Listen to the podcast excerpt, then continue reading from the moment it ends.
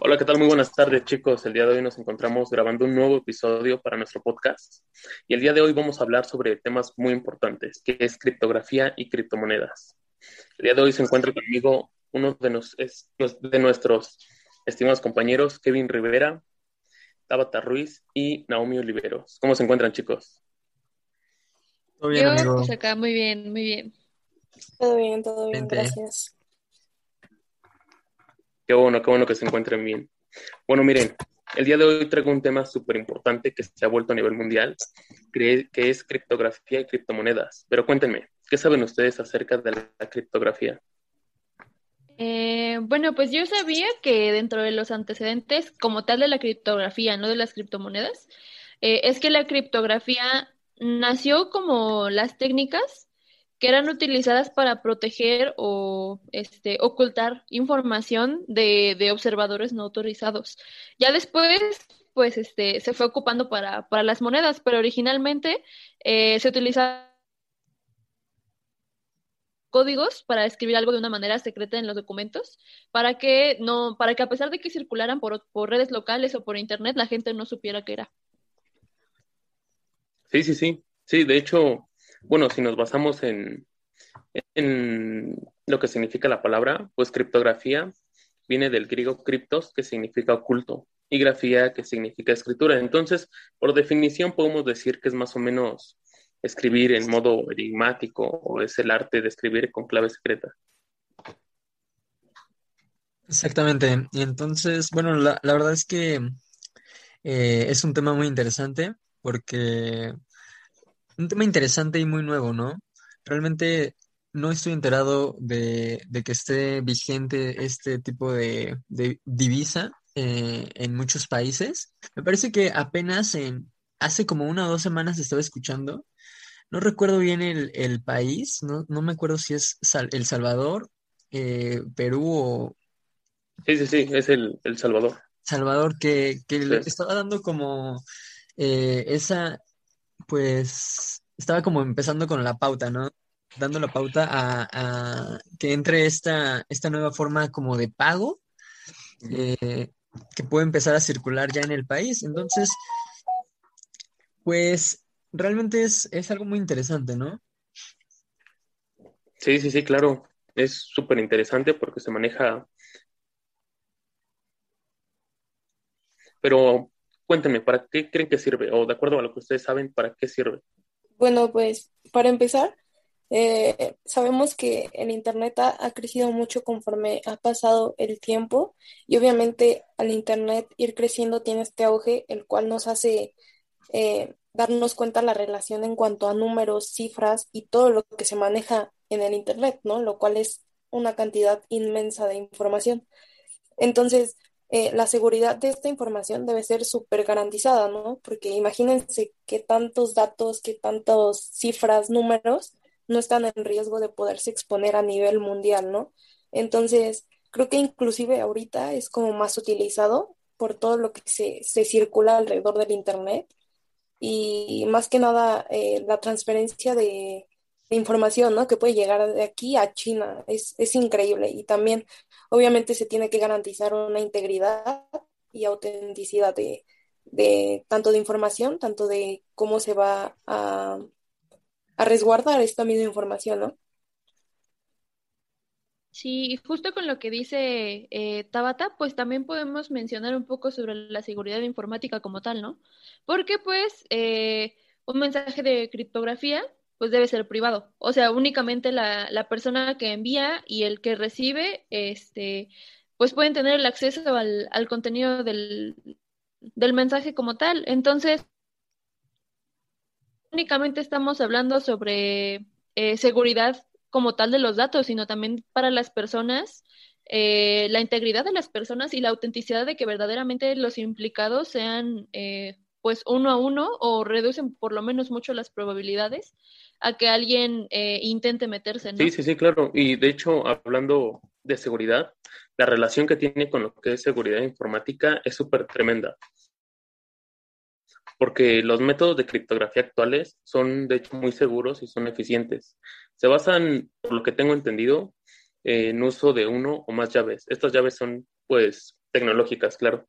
La llave y es una secuencia de caracteres y puede contener ya sea letras, dígitos, símbolos, no sé, un buen de cosas. Entonces, por eso es que, puede llegar a ser muy seguro. Pero cuéntenme, chicos, cuéntenme algo más. ¿Qué, es lo que saben acerca de la seguridad informática con la criptografía?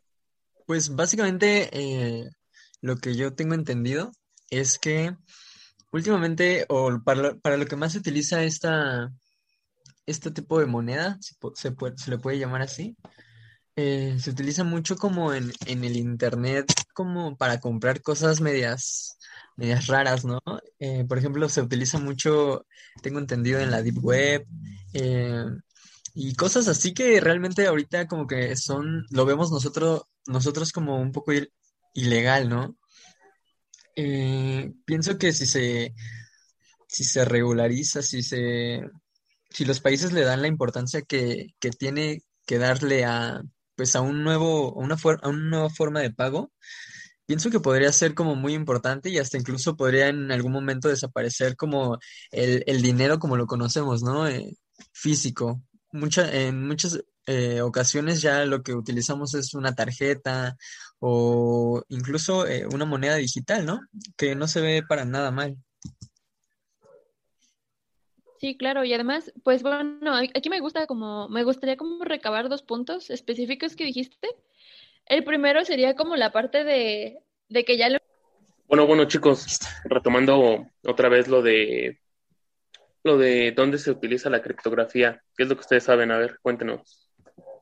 Pues mira, lo que yo conozco acerca es que, por ejemplo, eh, hay, hay como varias eh, eh, Como varias ramas, ¿no? Ajá, donde se utiliza. Para empezar, pues la prioridad de las comunicaciones. Con esto me refiero básicamente a todo lo que es como las redes de computadoras que permiten acceder como a canales que supuestamente deben ser seguros, ¿no? Y que en realidad pues no lo son. Eh, teniendo en cuenta esto, pues obviamente eh, con la potencia actual que tiene todo esto y los tipos de algoritmos que se manejan, pues sigue siendo eh, unas cifras y, e información muy, muy importante, ¿no? Tanto la privacidad que no se debe perder, ni la velocidad en la cual esta información se debe transferir. Otro de los aspectos en el cual se utiliza también es la identificación y autentificación, que como sabemos ahorita ya están las firmas digitales, ¿no? O sea, ya puedes tú poner tu firma en un documento sin necesidad de tomar una pluma. Entonces aquí también hay que estar seguros de que tu firma no se va a utilizar para trámites ilegales o para cualquier otro fin que tú no lo hayas autorizado, obviamente. Porque pues tu firma es, es todo, ¿no? O sea, cualquier persona que firme algo que, que no es, pues te puede meter en graves problemas, ¿no? Esto también es algo que tiene que, que estar súper seguro. Y otra más es como la certificación, eh, que debe ser como quien se dedica a validar todo esto de que los usuarios sean reales o no sean reales, que en verdad existe ese filtro en el cual eh, te, te, dejen claro que tu información no, no va a estar en riesgo, nadie te va a, robar identidad o cosas así, ¿no? Y por último, eh, pues el comercio electrónico, ¿no? Que gracias a esto y mediante estos canales que, entre comillas, deben ser seguros, eh, pues se puede dar el comercio, el comercio electrónico, perdón, eh, porque obviamente sabemos datos de tarjeta, eh, tu nombre, tu dirección, todo eso se maneja cuando tú haces, supongamos, una compra en línea. Entonces, todo esto, tanto la aplicación o no sé mediante cuál lo hagas, debe estar súper, eh, súper seguro, ¿no? Entonces, todo esto se hace para evitar fraudes y robos.